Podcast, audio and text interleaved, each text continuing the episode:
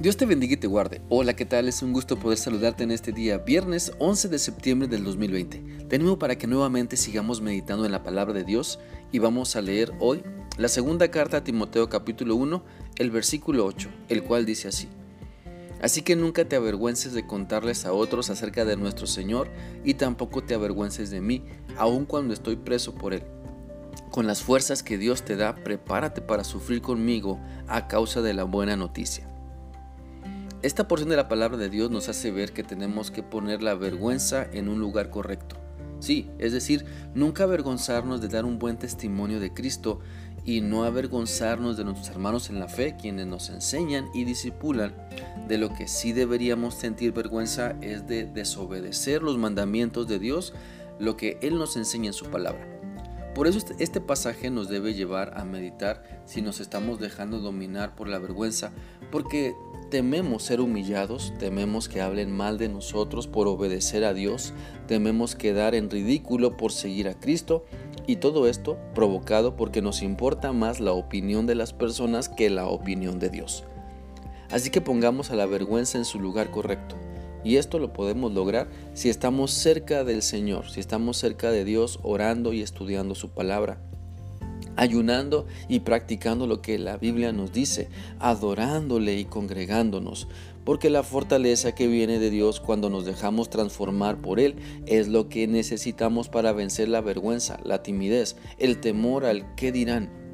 La Biblia dice en Romanos 1.16 lo siguiente, porque no me avergüenzo del Evangelio, porque es poder de Dios para salvación a todo aquel que cree, al judío primeramente y también al griego.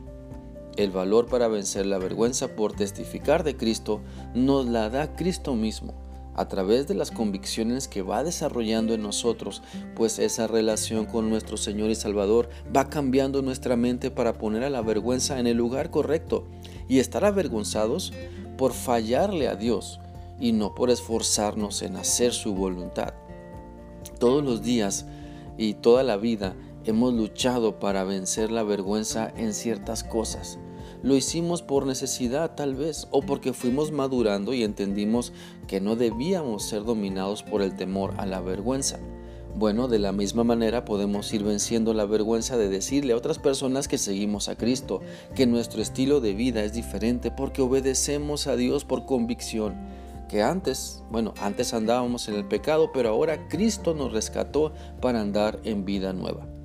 Y ese cambio de vida nos lleva a que nos dé vergüenza decir mentiras, a que nos dé vergüenza el robar, el ser infieles, el ser hipócritas, a que nos dé vergüenza el ser doble cara, el hablar mal de las personas.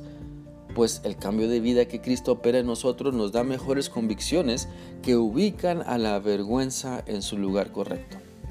Es por eso que quiero animarte para que pienses en qué tanto te estás dejando dominar por la vergüenza de hacer lo correcto que Dios te pide.